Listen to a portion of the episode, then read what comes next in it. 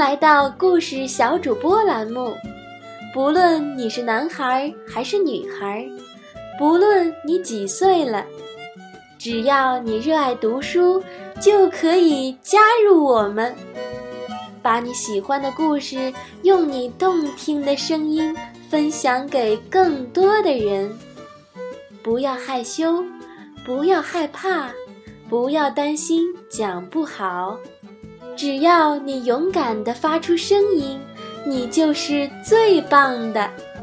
下一位故事小主播就是你，乐乐在这里等你。那么，今天的故事小主播是谁呢？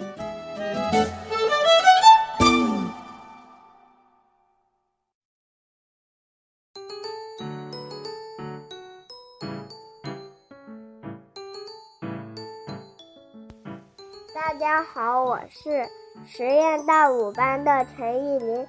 今天我为大家讲一个故事，名字叫做《鹌鹑不上》。那一天清晨，老狐狸拄着一根棍子，慢吞吞地向一个村子走去。一只公鸡正站在篱笆上，喔喔喔地高叫着，村人快快起床。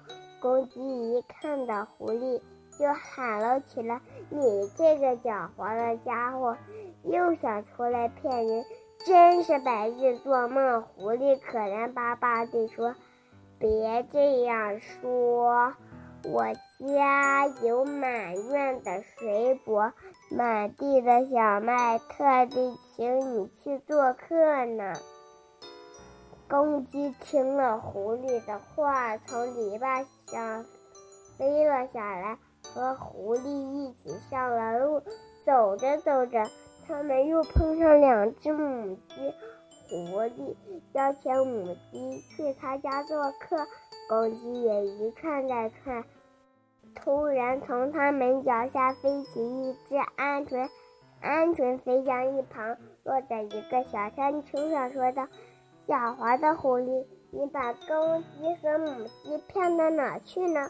狐狸一声不吭，母鸡开口就说：“别这样说，狐狸家里有满院的水果，满地的小麦，特地请我们去做客呢。”公鹌鹑说：“鹌鹑想了想说，那你你们能带我一起去吗？”狐狸、公鸡、母鸡一起点头，走了一串。狐狸发话了：“我老了，累了，我看去我老房子歇一会儿吧。”狐狸把客人们领到自己的洞口，说：“请进吧，亲爱的客人们。”狐。公鸡、母鸡、鹌鹑一个一个的进入了狐狸的洞里，狐狸最后一个进来，拔入洞口，凶相毕露，大叫大叫。公鸡整天喔喔喔，母鸡整天咯咯咯，我要吃掉你们！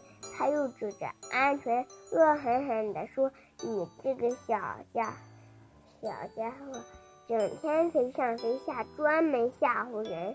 鹌鹑说：“我不承认你嫁给我的罪名，我有两个证人，他们能证明我是好人。”狐狸还想抓两只鹌鹑，就把鹌鹑放了出去。